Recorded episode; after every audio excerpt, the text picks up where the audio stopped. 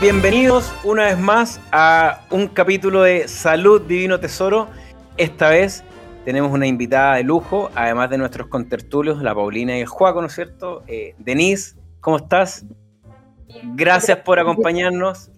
De nada. Eh, la- voy a hacer una pequeña intro muy, muy sucinta. La Denise es bioquímica, eh, doctorada.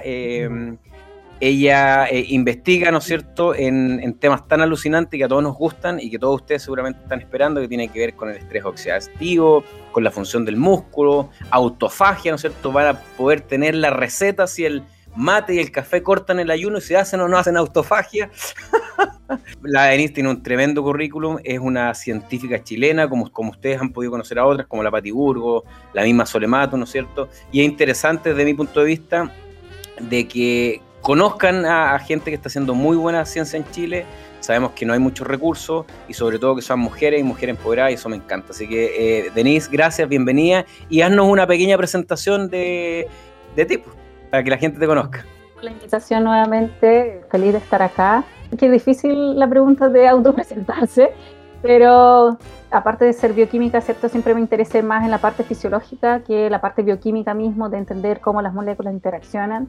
Y desde ese punto de vista siempre trabajé con patologías más crónicas. Empecé estudiando un poco de mm, diabetes en, en tesis de pregrado y volví, o bueno, me vine a Santiago, ¿cierto? Yo soy de Valdivia. Y me vine a Santiago también a hacer el doctorado y seguir aprendiendo la parte más fisiológica y ahí me metí y me empecé a enamorar del músculo, salté de riñón a músculo eh, y de ahí no he salido más. Así que, eh, y eso me dedico ahora, partí estudiando eh, distrofia muscular de Duchenne, algunos mecanismos posibles para algunas terapias. Y eh, ahora me salté al envejecimiento, que es muy parecido a lo que se ve en, en distrofia muscular de Duchenne y como el ejercicio y la nutrición pueden mejorar eh, cómo nosotros envejecemos y, y envejecer de una forma más saludable. En general soy más fisióloga que bioquímica en sí en mis estudios de ahora. Tú fuiste, fuiste profesora en un posgrado de, de acá de nuestro contertulio Joaquín, ¿verdad? Sí, Fuiste muy buena profesora porque es un excelente profesional, muy inquieto intelectualmente, así que fantástico. Pauli, qué gusto verte, ¿cómo estás tú? Bien, bien. Contenta de verlos de nuevo. Hace tiempo que no los veía. Sí, pues hace rato. Pasan y pasan los días, pasan y pasan las semanas y Ya anda, Y ya anda como solamente- una. Estás está como una, en un asiento medio 3D, ¿o no? En una nave Sí. espacial. Estoy en mi nave espacial En ahora. una nave espacial, pues. sí. Nave, lista para despegar. Está increíble. Yo quiero saber qué es lo que hace esa- ese, ese asiento, esa silla, porque no. Algo debe hacer, algo En otros capítulos les, vamos- les voy a contar qué más hace. Oye, no, pero bueno, todo la- bien, todo bien y contenta con, con los pacientes y todo. Hoy día especialmente tuve un par de controles y es muy bonito ver cómo podemos ir ayudando a las personas eh, con temas tan de repente simples y otros súper complejos. Eh, Hoy día controlé un paciente con enfermedad inflamatoria intestinal y que estábamos recordando sus inicios donde había muchos miedos, mucha ansiedad por los resultados y ahora está pero muchísimo, muchísimo mejor. Es increíble lo que se puede hacer con una medicina más integral y una base en el estilo de vida. De verdad que, que puede cambiar muchas cosas, así que estoy muy contenta. Y esto, eh, lo que siempre hablamos, ¿no es cierto, Juaco, también, eh, que, que fantástico cómo se va eh, un equipo multidisciplinario, ¿no es cierto? Cómo está el, el laboratorio, la ciencia dura, ¿no es cierto? Cómo eso se va de alguna otra forma, y sobre todo ciencia que se hace en Chile, con gente chilena, ¿no es cierto? Se va aterrizando de alguna otra forma, nosotros vamos interpretando, leyendo, experimentando nosotros mismos, la Paulina va trabajando con sus pacientes, entonces al final es una mancomunión, ¿no es cierto?, de diferentes áreas que es la única forma de poder salir adelante y como tú delante mandaste un, artículo extraordinario, ¿no es cierto? Y, no, es, estamos descubriendo la pólvora, el nivel de obesidad y daño que hay a nivel social, ¿no es cierto?, es tan enorme y no solamente en Chile, sino en, en todo el mundo, que tenemos que trabajar de esta manera unidos y tenemos que eh, llevar la ciencia y la buena ciencia a la gente porque tienen que dejar de tener miedo, tienen que aprender, porque la única manera de poder hacer cambios duraderos es con el aprendizaje.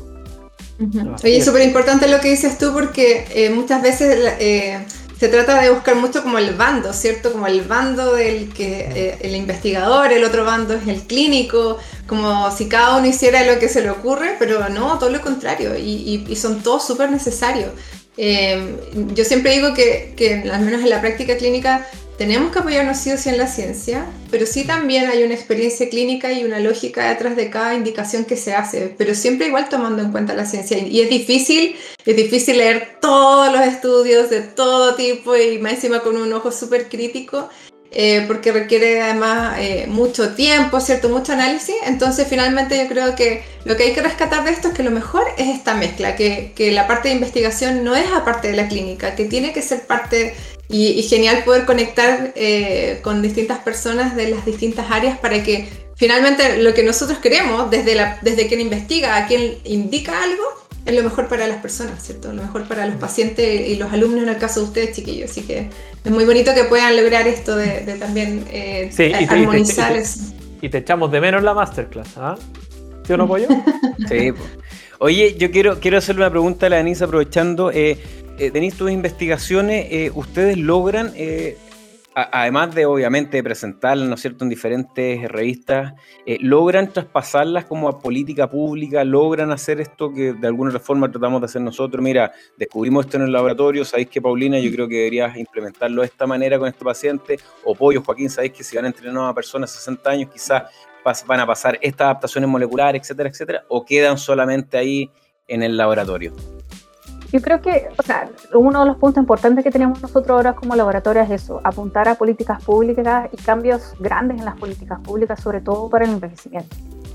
Eh, en Chile todavía cuesta un poco esa comunicación, eh, sobre todo, ¿cierto? Porque no es tan fácil, eh, o sea, los investigadores generalmente estamos en nuestro laboratorio y, y nos salimos de aquí un poco, siempre porque el sistema nos pide publicar pero el sistema ha cambiado un poco y ahora nos está pidiendo eh, más comunicación, más vinculación con la sociedad y eso nos obliga, unos más que otros, ¿cierto? Yo tengo muchos proyectos de vinculación ahora, eh, que nos obligan ahora a salir del laboratorio y comunicar eso a las demás personas. Entonces, se han abierto nuevos fondos también de vinculación, etcétera. Entonces, el mundo va para allá. Pero sí creo que, como bien decía Paulina, ¿cierto? Esto tiene que ser eh, con diferentes eh, personas de la salud, nosotros trabajamos kinesiólogos, profes, nutricionistas, y es una visión más integral de todo este proceso. Eh, bueno, estamos trabajando en envejecimiento, decía, etc.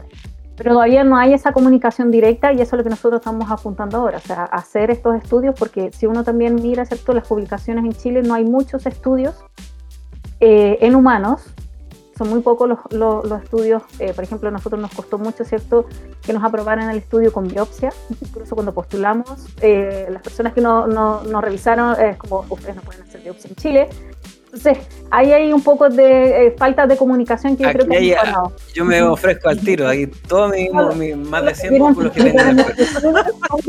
porque más de 600, perdón es que eh, ese es nuestra, nuestro punto, ¿cierto? De hacer la parte fisiológica, pero también relacionarlo con la parte más molecular, es decir, mira, estos son cambios que se necesitan y eso es lo que queremos nosotros, que hacerle baile entretenido a los adultos mayores sí ayuda, ayuda a la parte cognitiva, pero finalmente si nosotros queremos cambiar la función muscular, hacer baile entretenido no es suficiente.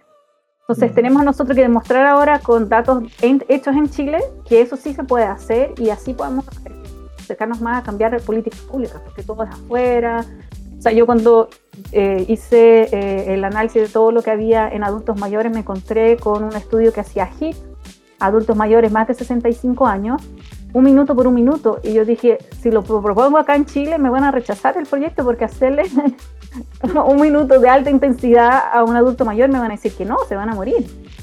Y también está la diferencia, ¿cierto? Que quizás los adultos mayores de otros países tienen mejor calidad de vida o, son más activos que los de nosotros. Entonces, todo eso uno lo, tiene que barajar para poder dar a entender a las personas, ¿cierto? Que eh, tanto los adultos mayores con las que están revisando los proyectos, que se pueda hacer y que los adultos no son tan frágiles como nosotros creemos que son y, tener un envejecimiento saludable de, de, lo que comemos, cuánto dormimos. Ahora está súper de moda la parte circadiana, que no hay que dormir más de nueve horas, pero no menos de seis. Entonces, todas esas ideas que están, hay que pasarlas eh, a las políticas públicas porque es una forma también de llegar eh, a través de los consultorios a, las personas que, están Así que allá montamos, yo creo que no está 100% eh, ligado, quizás algunas instituciones más que otras, pero yo creo que todavía Oye, Denise, yo, yo, tengo una pregunta, porque, porque nombrabas que al principio cuando hablaban de un estudio que involucrara biopsias, decían que no se podían hacer acá en Chile. ¿Cuál es el argumento de eso y cómo lograron que les aceptaran ese estudio?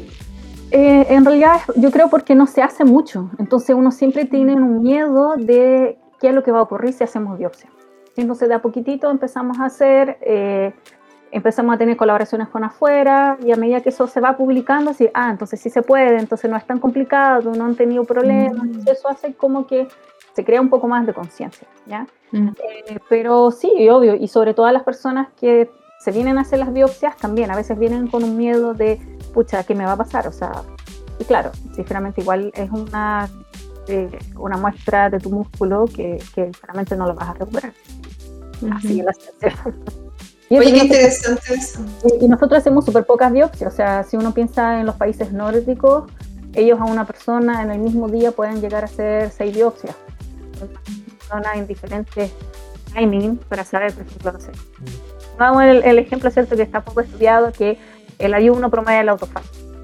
¿Cuánto tiempo? Entonces uno tendría, ¿cierto?, que sacar biopsias en diferentes momentos para saber justo cuál es la media de eh, la activación del autofago. Entonces aquí nosotros pusimos dos, o sea, tenemos una biopsia previa, eh, las, las, personas mayores entrenan por 12 semanas y tenemos una biopsia post para ver esos cambios eh, hacer eh, que lleguen a alta intensidad al final. Nosotros ponemos solo dos, entonces ahora que salgan los resultados, quizás a la próxima podemos proponer tres, una intermedia, no sé, y ahí vamos a poder avanzando en esto que no, es, es, nuevo, yo creo también, de hacer biopsias en Chile, por lo menos de los productos.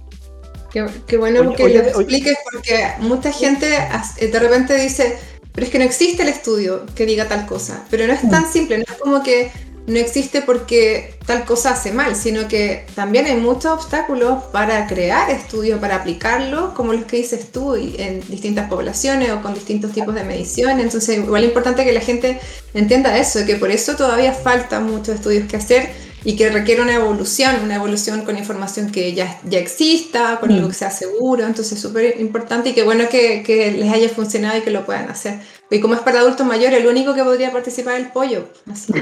Estoy cerca. Esperamos pollo en el laboratorio. Oye, pollo, cada vez, cada vez te estás pareciendo más a Federico Sánchez, güey. Sí, pues sí. Está bueno. Yo encuentro está bueno el look. Falta eh, dejarte el pelo blanco nomás. Oye, Denise, yo, mira, tú ya que eh, mencionaste un poco tu, la revisión que hiciste respecto a, a lo que hay en envejecimiento acá en Chile, eh, y después mencionaste a los países nórdicos, yo lo encuentro impresionante. O sea, que ellos te permitan, por sus diseños experimentales de investigación, poder picar ocho veces el tejido muscular para poder ver cómo se expresan distintos marcadores o proteínas en la célula, lo encuentro impresionante. ¿ya? Y yo creo que estamos a hartos años luz de lograr eso acá en Chile. ¿ah? Y ahora viene mi pregunta. Eh, ¿cómo el Ministerio de Ciencia qué tan abierto está a hacer cosas? ¿Ya? o, no pasa por ahí mucho. O sea, el, ministerio, si uno piensa el ministerio en sí, es el que te da los fondos, ¿cierto? Te da como las directrices de los fondos y después son nuestros mismos pares de investigadores, son los que nos revisan los proyectos. ¿sí? Y generalmente igual hay un par investigador de afuera, dependiendo del tipo de, de, de proyecto que uno está postulando. Entonces generalmente son nuestros propios pares que nos dicen, esto no se hace en Chile, entonces mejor no, no, no se aprueba o busque otra forma. Entonces finalmente el ministerio nos da como las directrices, aporta eh, el dinero para hacer esto, pero son eh, la revisión, o sea, las personas que realizan tu proyecto las que te dan las indicaciones, mira, esto yo creo que sí, esto que yo creo que no, tu proyecto no es muy bueno, te quedas sin, sin plata, entonces va por la revisión. Denise, perdón, perdón, pero, pero esos pares, eh, tomándome lo que dijo Juaco, esos pares, ¿quién los designa? ¿Son siempre los mismos? ¿Se van rotando? ¿Son cargos políticos? Se van rotando, son mismos investigadores. Por ejemplo, si yo voy a postular el FONDESI regular, es como el que nosotros tenemos que postular cada cuatro años. Entonces, si yo tengo un FONDESI regular, puedo eh, hacer parte de estas mesas de estudio que eh, evalúan los proyectos.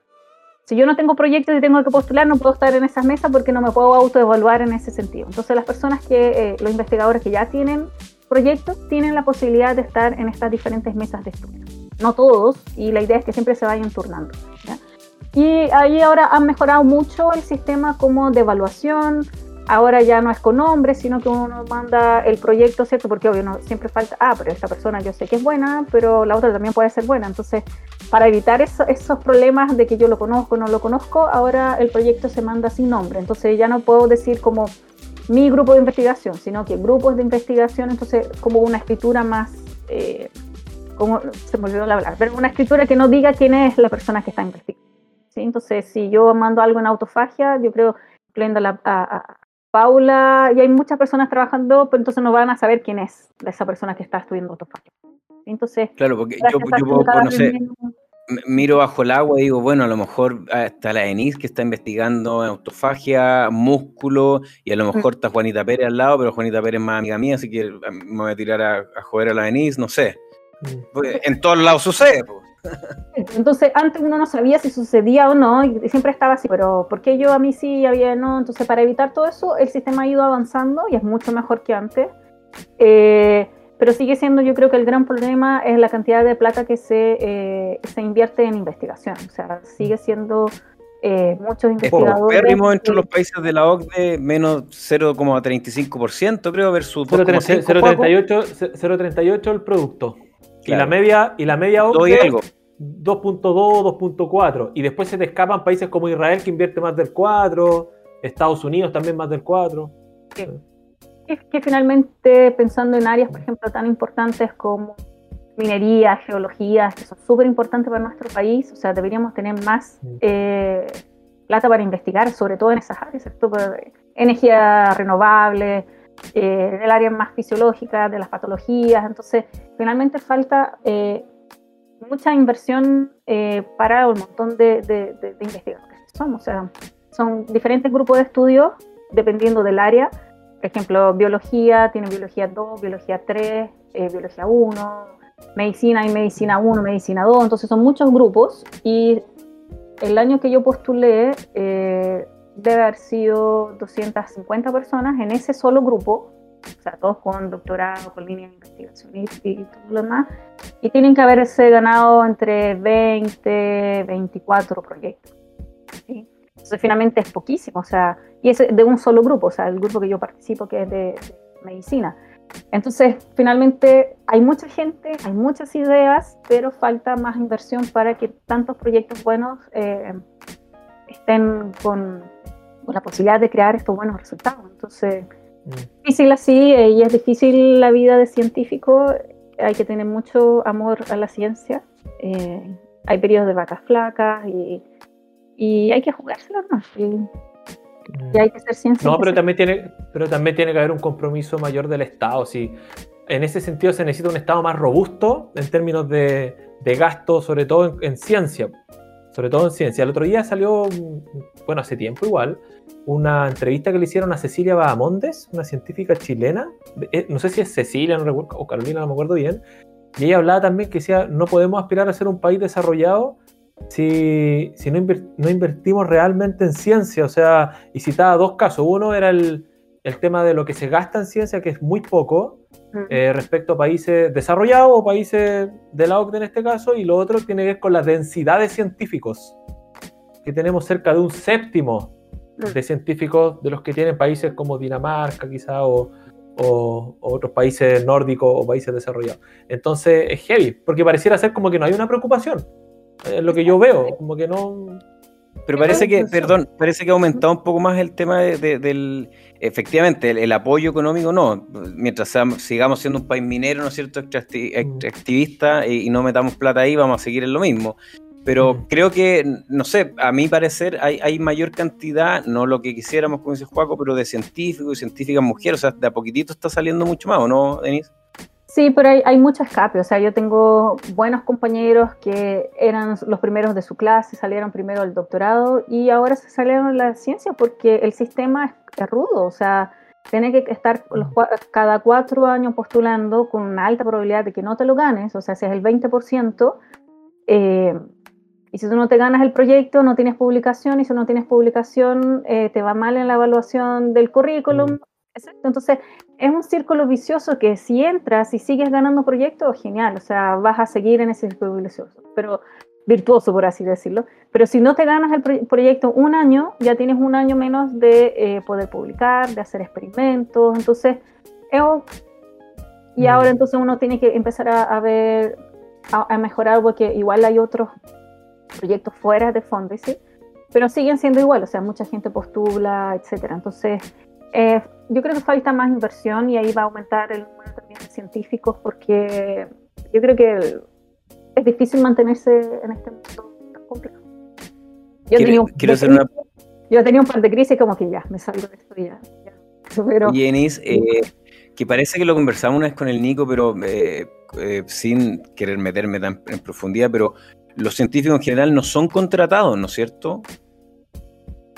Hay de todo, hay de todo. Pero sí o sí para postular a la gran mayoría de los fondos, sobre todo los más específicos de la NIN, uno tiene que estar contratado por una universidad. Ah, perfecto. tienes que tener como una institución de fondo que garantice que tú vas a cumplir con lo que dijiste. Pero sí, hay muchos científicos, muchos, por ejemplo, de estos mis compañeros que se salieron de la ciencia, ahora están haciendo clases en la universidad y no más a la investigación. Entonces... Oye, oye, Denise, ¿y científicos que estén trabajando exclusivamente en ejercicio? Hay varios, ¿no? Hay, hay, varios. Cientos, no creo. No sé si hay cientos. No, cientos no, creo. No, ahí me, me, escapé, me escapé ahí. Yo creo que sumando quizás todos los laboratorios que hay puede ser. O sea, hay harta gente, yo creo que cada vez más hay más laboratorios interesados en el ejercicio y sobre todo los alumnos que salen del mismo magíster que hiciste tú están interesados y yo creo que esos son como lo más importante tener este tipo de magíster que entrena a las personas que están directamente en contacto mm. con las personas para incluir el ejercicio en todo lo que ellos hagan. Entonces, eh, yo creo que eso también es importante, ¿no? quizás tener tantos científicos trabajando, pero que eh, los profesionales de la salud tengan esta mentalidad, que es lo mismo que decía Paulina, ¿cierto?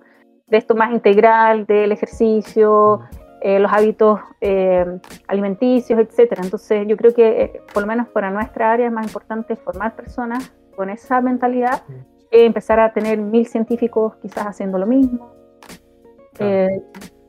y por ahí ah, nosotros estamos bombardeando la ANIS, pero aprovechando porque queda poco tiempo y Juaco se va a tener que, retirar. tú, tú, nombraste, dijiste algo súper relevante y que me gustaría que lo conversáramos, eh, nosotros sabemos, ¿no es cierto?, las directrices que da la Organización Mundial de la Salud eh, sobre eh, hábitos saludables, que nos dice que nos tenemos que mover a una baja intensidad, ¿no es cierto?, 150 minutos a la semana, que desde el punto de vista de movilidad propiamente tal es paupérrimo. Tú lo dijiste, oye, si vamos a tener un adulto mayor y queremos realmente generar un estrés y adaptaciones, el, el, baile entretenido no deja de ser de entretenido. Qué bueno que lo haga, pero es el dead. Entonces, Mm. Quiero que te explayes un poquito más ahí por qué quizás un entrenamiento de alta intensidad en que genere eh, estímulos mecánicos importantes a nivel del músculo son necesarios en, toda nuestra vida y sobre todo en, el adulto mayor, ¿no es cierto? Sí. O sea, yo creo que en realidad no solo adulto mayor, sino que para todos nosotros, ¿cierto? El movilizarnos lo más que podamos durante la semana, yo creo que en los 150 minutos que propone la OMS es adecuado pensando el estilo de vida que tenemos la, la mayoría que no tenemos tiempo. Y cuando hablamos eso de tiempo, uno siempre piensa en, el entrenamiento de alta intensidad por lo mismo, porque nos genera este estrés tanto mecánico como cardiovascular, como del organismo completo, y en 5 o 10 minutos puedo tener las mismas adaptaciones que hacer un moderado, ¿cierto?, eh, por una hora. Entonces, finalmente el HIT ha ganado eh, un terreno súper importante. Hay muchas publicaciones que lo hablan. Incluso hoy día salió una en jóvenes sí, pero eh, en algún momento uno podía utilizarse esto a medida que avanzamos en la edad, de 4 segundos, 30 repeticiones de 4 segundos eh, a la capacidad máxima, genera un 13 a un 15% de adaptaciones, por ejemplo, en el VO2, de pulmón de sangre. Entonces, el HIT es como la mejor forma de hacer ejercicio si uno tiene poco y lo otro, viendo la parte de adultos mayores y sobre todo, cierta medida que vamos envejeciendo, que uno tiene como la precaución de eh, ver a los adultos mayores como un poco más frágiles, no es así. Claramente, si esto que si tengo un adulto mayor eh, sedentario, no le puedo empezar a hacer un hit al tiro.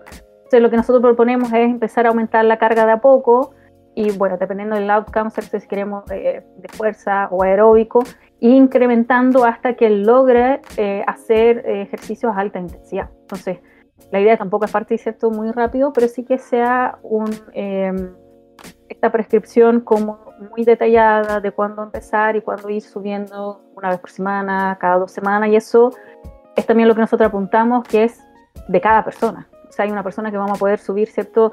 Eh, su intensidad toda la semana y la otra quizás va a demorar tres semanas. Entonces, también está esto que está muy de moda y nosotros estamos también tratando, ¿cierto?, que es la medicina personalizada. ¿Qué, necesita cada persona? ¿Qué alimentación necesita? ¿Qué tipo de ejercicio? ¿Duerme mal? ¿Duerme bien? Y yo creo que para allá va el futuro, o sea, personalizado y eh, que incluya a diferentes eh, profesionales de la salud para entregar el, mejor recomendación por cada persona. Totalmente de acuerdo. de verdad que lo suena demasiado todo lo que tú dices en mí y Tienes toda la razón y de hecho quería aclarar porque quizás las personas cuando googlean HIT, ¿qué, ven? Pues, ¿Cierto? ¿Qué aparecen? O ponen en YouTube videos de HIT y ven, eh, claro, veinteañeros, treintañeros, así como haciendo estos videos tipo Insanity y dicen, pero ¿cómo? Ella está hablando de que, de que va a ser así un adulto mayor o algo así. Pero en el fondo también estos intervalos y la intensidad también se define la respuesta. O sea, algo que te haga elevar tu frecuencia cardíaca, ¿cierto? En cierto porcentaje. Y puede que algo en un adulto mayor sea un ejercicio que para nosotros no lo veamos como algo tan intenso, pero para él sí. Relativo, entonces, igual tiene que ser relativo. Exacto. Sí, entonces no es como, no es que Denis esté diciendo que es cierto que se pongan a hacer insanity los adultos mayores, para nada, aclarando eso. O, es como a veces con el Juaco festinamos porque, bueno, nosotros somos eh, bastante consumidores de redes sociales porque por ahí nos comunicamos, ¿no es cierto?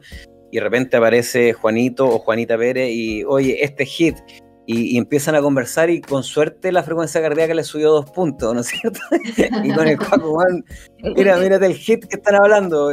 Entonces, claro, es bien lo que dice la Pauli al final y, lo que siempre conversamos, ¿no es cierto? es entender bien tener de alguna otra manera el marco teórico, ¿no es cierto? Que todos debiéramos manejar ciertos parámetros, tanto a nivel nutricional y de movimiento, eh, y en base a eso empezar la búsqueda y, y, obviamente con un equipo multidisciplinario, si no lo podemos hacer, tener eh, las herramientas ya están para ir a, hacer una buena búsqueda y nutrirnos, ¿no es cierto? Para tener claro los cambios que vamos a hacer en nuestro día a día. Exacto, y, y siempre cuando me hacen la misma pregunta es como es muy simple, o sea, si vas a comprar eh, pan a la esquina, puedes hacer dividir eh, la cuadra, ¿cierto? En tres, haces uno lento o caminas lo más rápido posible y lento y ahí uno va aumentando la intensidad según percepción, o sea, si... Eh, yo creo que está archi estudiado que la percepción del esfuerzo tiene mucho que ver con, con esto, entonces no es necesario que uno esté ahí midiendo eh, con algún aparatito, con los típicos relojes, sino uno se puede dar cuenta si está yendo lo más rápido que puede o no. Entonces son Y que quedemos con la incapacidad de conversar. y, es lo que dice la, es lo que dice la Denise también, pues o sea, esa es como es la mejor valoración de la carga biológica interna de tu cuerpo. Porque no siempre hay que tener un monitor de frecuencia cardíaca, ni mucho menos vaya a tener un aparato con mayor tecnología. Oye, pero lo que dice la Denise es súper importante. Imagínate, sé que tengo la panadería, entre comillas, la panadería, ¿cachai? No la quiero mucho, pero allá está la panadería, ya. La verdulería, la verdulería. y tiene que caminar la, y tiene que caminar la persona para allá. Entonces, mira lo que acaba de decir, un, un punto práctico, así súper simple. Camina más lento y después más rápido. Más lento y más rápido. Más lento y más rápido. Y todo eso, si es sistemático en el tiempo, todos los días, por X cantidad de semanas, va a generar adaptaciones crónicas en tu cuerpo. Y eso se va a ver traducido en mejores eh, marcadores cardiometabólicos. Juaco, pero por ejemplo, tú mismo lo has visto y cuando de repente grabamos video eh, y, lo que conversábamos delante, cuando la gente está en el metro y, tú ves la escalera mecánica, eh, no sé, serán 20 metros, llena y la escalera que no es mecánica, dos pelagatos. ¿Tú crees que la, o sea, la gente tiene la conciencia, no está en el... No. no lo tiene, o sea, no lo, ni siquiera se lo cuestiona. Ahora, por otro lado, también podemos pensar, chuta, gente que anda una hora en la mañana, weón, y vuelta, se levanta a las 5 de la mañana, se alimenta pésimo, duerme pésimo, entonces, weón, ándate a la mierda con tu caminata y con tu ejercicio, yo, weón, yo estoy viviendo el día a día. Como una vez pero le que dijo... Tampoco, pero que tampoco está planteado, pues, pollo. O sea... no, yo pienso igual que tú. Yo creo que, que la gente a ver, yo no subestimo la, inteligencia, el conocimiento de la gente si es que somos capaces de entregárselo y decirle, compadre, mire, o, comadre, usted vive de esta manera, está obteniendo esto, queremos revertirlo, bueno, aquí está la suficiente evidencia que tú tienes que hacer, ¿no es cierto?, para tener un mejor día a día. No te digo que lleguemos a los 70, 80 años, porque nadie tiene idea, pero el, el día a día que sea mejor, o sea, ¿cómo no hacer extraordinario todo esto, todo lo hemos vivido, el dormir bien, despertar bien, no andar hinchado, andar con energía a tope, buen movernos. Claro, nosotros estamos en un estrato sociocultural y económico privilegiado de la población, pero bueno, al final es, es lo que, a lo que siempre vamos. ¿eh? O sea, el Ministerio del Deporte, Salud, tener estas indicaciones más claras, o sea, por lo menos el metro eh, prefiera la escalera o, que salga en la tele, el, la tele común, comerciales que diga, bueno, cuando ustedes vayan, eh, camino al paradero. Que esté, la, que, esté la discusión pública. Eh, eso, es, eso es de Juaco, eso es pues, lo mismo que dice mm. la Paula, o sea, nosotros, claro, lo conversamos acá, lo conversamos en nuestras redes sociales, mm. pero claro, es, un, es así un, un mundo, entonces eh, al final se tiene que, oye, camina por la escalera por tal cosa, oye, deja de comer el pan o deja de comer a las 10 de la noche porque bueno, a esa hora estás ahí metido en la cueva y tenés que descansar. Bajó la luz, ya, córtale a comer.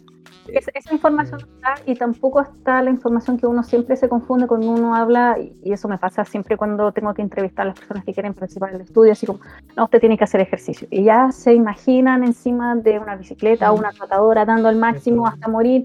Y no es eso, o sea, y ahí uno explica, bueno, actividad física, ejercicio, y ese conocimiento que para nosotros es como, lo sabemos y, como que todo el mundo debería saber, no está. Entonces, cuando uno habla de ejercicio, piensan que si no corren 20 cuadras o 10 kilómetros, no van a tener ningún beneficio, pero hay cosas chicas que uno puede hacer en el día a día que pueden mejorar esta capacidad y mejorar en algo eh, todo este proceso de envejecimiento y que tengamos un envejecimiento saludable. Entonces, esos conocimientos o esos tips tan cortitos, ¿cierto? Como este hacer este hit caminando, que sí sirve. O sea, por ejemplo, este estudio que salió hoy día son 10 minutos eh, de este entrenamiento tres veces a la semana por ocho semanas y generó ya un 10%, entre 10 y 15%.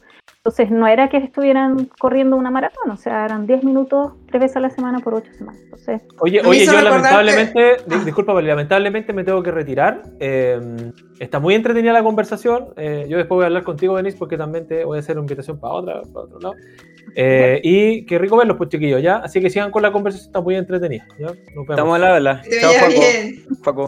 Oye, a propósito, un segundo, Juaco, antes que te vaya, eh, quiero eh, decir que nos mandado un nuevo auspiciador, unas pizzas, ahí se las vamos a estar comentando, vamos a poner el logotipo ahí de la pyme, porque sabemos que las pymes son el motor de nuestro país y de nuestra economía.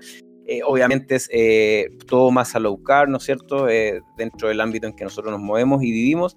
Así que ahí te va a llegar tu código, Juaco, para que la disfrutes. Gracias, eh, usted sabrá con quién. Si es, si es W Veroni, Felicidades, gracias. Nosotros seguimos. Oye, estaba diciendo que me recordaba mucho lo que estaban hablando de cuando yo empecé como a, a meterme más en el tema de estilos de vida, ¿ya? que fue antes de empezar como todo el tema ya de estudio más formal. Y que yo empecé a buscar en mí también el, el cambiar, pues, el darme cuenta de que yo pensaba que me movía, pero en realidad no estaba haciendo mucho. Y pasaba esto que uno como que todo lo busca en redes sociales, ¿cierto? Entonces buscas los hashtags y pones ahí mm. alguna palabra clave. Y generalmente cuando uno quiere meterse más en el tema de movimiento, no pone hashtag movimiento. Pone fitness, ¿cierto? Fitness, exercises y cosas así. ¿Y qué aparece ahí? Puro personas que van a competir o puras así personas hiper, hipertrofiadas que es demasiado lejana a la realidad. Entonces al final es como que pareciera que moverse es pasar de 0 a 100 y si no, no hay posibilidades. Ah. Y a mí me pasó igual cuando lo revisaba, pues, y me acuerdo que al inicio yo seguía un montón de cuentas así, y después con los años me aparecían de repente como imágenes espontáneas, ¿cierto? Y yo, pero esto, ¿por qué lo sigo? Así como, esto es nada que ver y real y, no tiene nada que ver conmigo. Y ahí lo fui eliminando y me di cuenta de que eso, que después fui moldeándolo, ¿cierto? Y entendiendo mejor cómo funcionaba. Pero yo creo que la mayoría le pasa. De que entonces aspira a esa persona con caluga, ¿cierto? Con mm. porcentaje de grasa de menos del 10%, lo cual es, casi imposible de lograr en una persona, entre comillas, normal. eh, que tiene hijos, que qué sé yo, que es como la mayoría de, las personas que, nos siguen y, que en el fondo también me llegan de pacientes. Entonces igual tiene que ver con, con esa primera educación que en general no se da suficiente ni en el colegio, ni en la universidad, y la buscamos espontáneamente y lamentablemente la, la buscamos de la manera errónea. Sí, yo creo que hay, hay que haber una educación y una reeducación también, porque obvio uno, tú miras las redes sociales y ves la gente, no, para tener calugas tienes que entrenar todos los días a lo máximo, y, en realidad la gente se asusta y dice, no, eso no es para mí, yo no, lo voy a lograr. Entonces, esto de ir paso a paso, dependiendo de cada uno, ¿cierto? Porque obvio, no sé, en una condición yo voy a tratar de hacer el otro y probablemente voy a salir lesionada porque mi condición es muy mala. Entonces, hay toda una educación, yo creo que estamos al debe y también de parte de los que estamos investigando, pero como comentó Juaco, en Chile todavía no somos muchos los investigadores en ejercicio, todavía no somos una masa crítica tan grande como para impulsar esto. Em, pero sí, hay harto, harto que hacer y, para allá estamos apuntando y, y ojalá que logremos algo. Oye, Enis, yo sé que el, bueno, el tiempo ya no hablamos mucho en profundidad de lo que queríamos, pero bueno, hablamos temas igual importantes, lo que tiene que ver con políticas públicas, educación, etcétera. Yo sé que tú te tienes que ir. Eh, ojalá podamos conectarnos otro día para meternos más de lleno ya a nivel muscular, ¿no es cierto? Tocar temas tan alucinantes como la autofagia, que es lo que estamos viendo, aprendiendo, etcétera. Eh, te doy las gracias, de verdad. Pauli, quedémonos unos minutos nosotros. Eh, gracias por todo, Denise, de verdad, por tu tiempo. Yo sé que estás súper ocupada, así que bueno, te vamos a estar ahí requiriendo en, uno, en un día esto. Sí, puedo hacer otro sin ningún problema y, hablamos de cosas ya más, más directo al músculo sin ningún problema. Me parece. Gracias, Denise. Felicidades. Igualmente, cuídense. Muchas gracias por la invitación. Chao, gracias. Oye, Pauli, pucha, qué lástima que se nos pasó el, tiempo rápido, la. Eh, como ella, eh, eh, la presentación que hizo el sábado estuvo súper buena, entretenida. Ella investiga propiamente tal en músculo y, están haciendo investigaciones en humanos, entonces eso es lo, fantástico. Pero bueno, la vamos, a, la vamos a invitar para otro día, para que hablemos netamente de eso y de la autofagia. Y bueno, tú no estuviste conectada ese día, pero, pero volvemos, a lo, volvemos a lo mismo, ¿no es cierto? Lo que hemos hablado siempre, que, que todavía no sabemos mucho de la autofagia eh, todavía no entendemos eh, realmente cómo funcionan en mujeres, en hombres, en mujeres jóvenes, en hombres jóvenes, en mujeres con sobrepeso, en hombres con sobrepeso. Es muy distinto una autofagia seguramente en una mujer sana de 70 kilos que en una mujer eh, con sobrepeso, 80, 100 kilos, resistente a la insulina, etcétera, etcétera. También el otro día estaba la doctora Cuervo, que ella es, estuvo online en, en Encuentros del Mercurio, ella es una de las top eh, investigadoras de envejecimiento del Albert Einstein en Nueva York, y también señalaba lo mismo, que en realidad saben, saben bastante, pero a la vez muy poco. Saben que sucede la autofagia en la mayoría de las células, pero se han medido lo que nosotros sabemos, ¿no es cierto?, en, en animales, en células aisladas de, de humanos, eh, saben que a medida que se va envejeciendo el sistema, esta autofagia se va deteniendo, si hacemos ejercicios aumenta y que tiene que ver al final con ¿no estas fluctuaciones a nivel energético, etc. Pero, pero bueno, era una buena instancia para estrujar más a, la Denise, pero no, no lo tuvimos. Estamos los dos ahora, Pauli. Unos minutos más. Quedémonos ya unos poquitos minutos más. Eh, yo el fin de semana pasado estuve en un, en un, curso de certificación, por eso no me pude conectar, porque estaba avanzando mi certificación de, de medicina funcional y estaba en el módulo que se llama Bioenergetics, que en realidad tenía que ver con salud mitocondrial. Y claro, pues cuando te pones a, a, revisar todo, todos los temas, todas las enzimas, todos los pasos, la bioquímica que hay, eh, te das cuenta de que en realidad eh, es difícil y casi imposible que alguien vaya a saber exactamente qué es lo que va a ocurrir en cada persona, porque tiene tantos componentes. Y lo mismo que decías tú, el tema de la autofagia, se, ve, se ven respuestas igual bastante distintas y como no todo el mundo es igual, eh, no los puedes meter a todos en un mismo saco, no por ser mujeres simplemente o no por ser mujeres de tal edad incluso, las respuestas van a ser todas diferentes. Entonces, em, era súper interesante como, como, invitaban a analizar ciertos exámenes, eh, cómo trabajar algunos cuadros, en cuáles sospechar de que había especialmente, eh, entre comillas, patología mitocondrial, ¿cierto? Que es difícil que uno pueda como corroborar, menos acá que tenemos poquito exámenes disponibles porque este curso es de Estados Unidos, así que ellos obviamente hablan de todo el testeo que hacen allá, que es a otro nivel. O sea, hacer test genético y medir un montón de marcadores de pan del día a día. Y yo hacía preguntas. Nosotros a pura glucosa y cetona. Sí, de hecho yo le preguntaba hacia un doctor, yo aprovecho de preguntarle y afortunadamente ellos dan muchas instancias para eso. Eh, como, ¿cómo interpreto esto? Y él decía, no, pero pide esto, esto, esto, esto. Le digo, ok, de lo que me dices puedo pedir tres cosas, pero las voy a utilizar, o sea, me van a servir. Em, pero realmente que es todo un mundo y, acá la gente tiene que tener claro de que no va a existir como el manual, el manual de Carreño, ¿cierto? Que diga exactamente cómo hacerlo y qué te va a pasar exactamente a ti, sino que mucho va a tener que ir siendo como autoexperimentado de cierta manera. lo más importante es que, que no sea simplemente eh, sin medirse nada, sin chequearse nada. Yo he visto en realidad resultados súper diversos en muchas personas y hay en algunas mujeres en que les he tenido que recomendar quizás dejar de hacer esa práctica que estaban haciendo para que probemos, en otros impulsarlos a que la hagan de una manera más profunda eh, y tener que ir midiendo, ir midiendo para ir viendo respuestas personalizadas, así que eh, realmente es impresionante cómo funciona el organismo. Yo después de estos cursos siempre quedo así como media abrumada incluso, pero es súper interesante. Y desde hecho hoy día vi una paciente que ya, ya pude aplicar algo que me enseñaron, que lo encontré fantástico, que tenía que ver como eh, cómo medimos algunos nutrientes en sangre, ¿cierto? Entendiendo que en sangre están circulando, es la foto de ese momento, pero no necesariamente es qué tanto está adquiriendo cada célula, ¿cierto? O qué, tanto cada mecanismo está utilizando realmente ese nutriente. Y mostraban el dinamismo que tenía en, distintas células. Por ejemplo, cómo medir eh, vitamina B12, no solamente medirla en sangre, sino que entender que si funciona de tal manera en un glóbulo rojo, ¿qué pasa si esa persona tiene en paralelo este otro déficit? ¿Cómo vas a ver y, ahí, y yo soy súper agujona con los hemogramas. Yo no reviso si tiene anemia o no tiene anemia. Es cada cosa, cada característica. Entonces eh, fue súper interesante porque justamente una paciente de control hoy día aplicaba exacto lo que habían enseñado con respecto al dinamismo de las vitaminas. Entonces, si bien en sangre sus niveles estaban normales, dentro de rango, en este caso tenía todo el sentido de hacer una buena suplementación porque habían señales clínicas en sus células de que probablemente igual había déficit adentro de la célula. Qué importante que dijiste eso de, de, mm, de, la. Y lo que también tocó la Denise, ¿no es cierto? La especificidad en cada de, individual.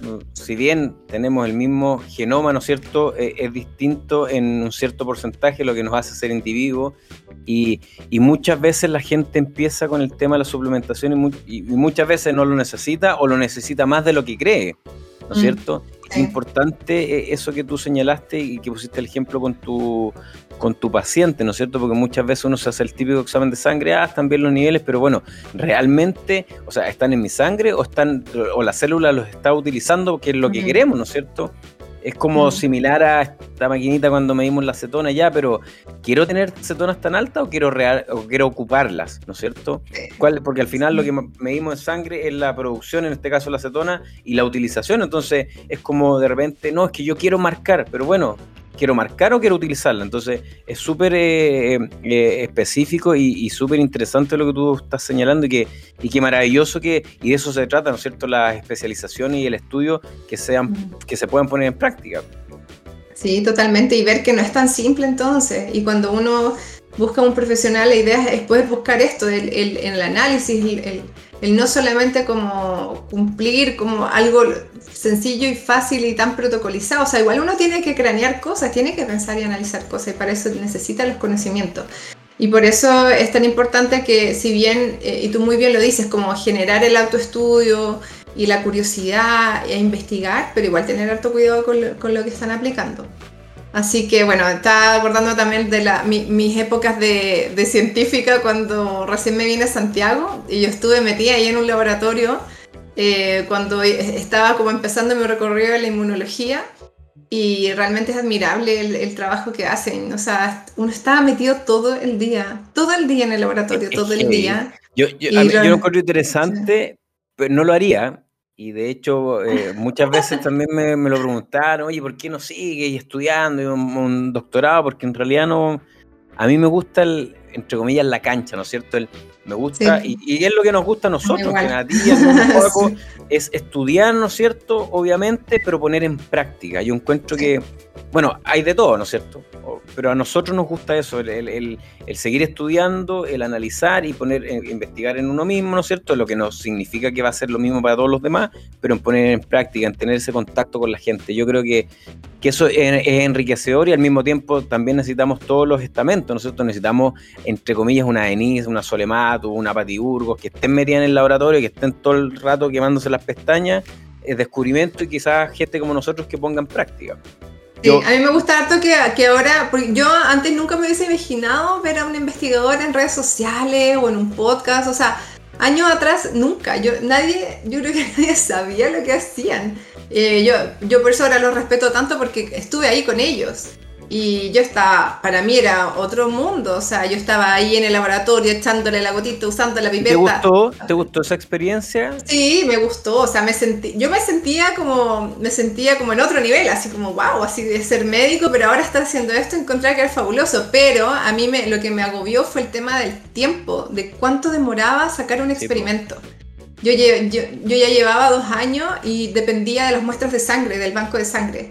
Y yo iba a buscar sangre y no había yo tuve que sacarme varias veces sangre, tuve que buscar, a mi hermana le pedí, le pedía a personas, ponía anuncios en la universidad como por favor que alguien me dé sangre, no había sangre y sin sangre no podías hacer el experimento y todo tenía un orden, entonces tú tenías que sacar la sangre el lunes, por ejemplo, y, si es que no había sangre, eh, como yo era, como yo soy médico, me decían, pucha Pauli, pero la puedes sacar tú, como que no hay en el banco de sangre, ¿puedes extraer tu sangre a alguien? Y yo, sí, sí, yo sé hacerlo, me lo enseñaron en la universidad, así que lo puedo hacer. Lo hice en el internado varias veces, así que yo a mis compañeros, más de una vez, incluso a mi profesor que me guiaba la tesis del magíster, a él le saqué sangre. Eh, era, era una cosa así como desesperación por poder lograr el experimento.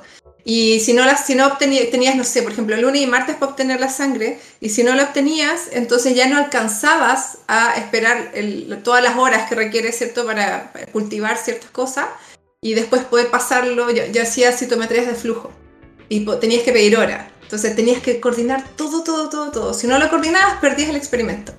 Y para eso es lo que más me abrumó, eh, todo el tema de los tiempos, de los tiempos. Eh, entonces yo veía como que nunca iba a terminar esta cuestión. Y por eso, la verdad es que yo, yo la dejé, no, no llegué a, hasta la, a, casi la última parte, pero de verdad que me, todavía me faltaba, me faltaba lograr un N mayor y sentía que no, iba a avanzar nunca así.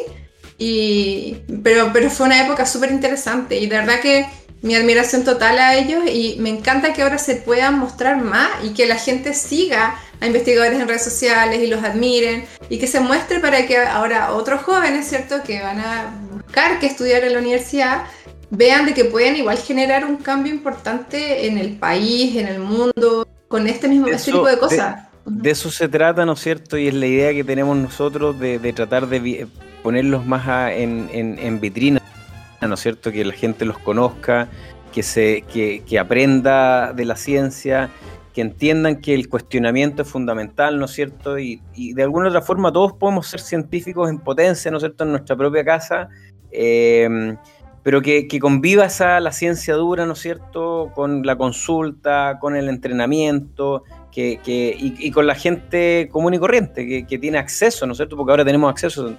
Eh, como bien dijo la Denise, eh, estos temas se tienen que tocar más seguidos, tienen que ser eh, Vox Populi, tenemos la escoba a nivel de, salud en, Chile y en el mundo, por lo tanto, si podemos contribuir en algo, ¿no es cierto? y de eso se trata este pequeño pasquín, y que tú, Paul, estás ahora presente y que lamentablemente llega a su fin.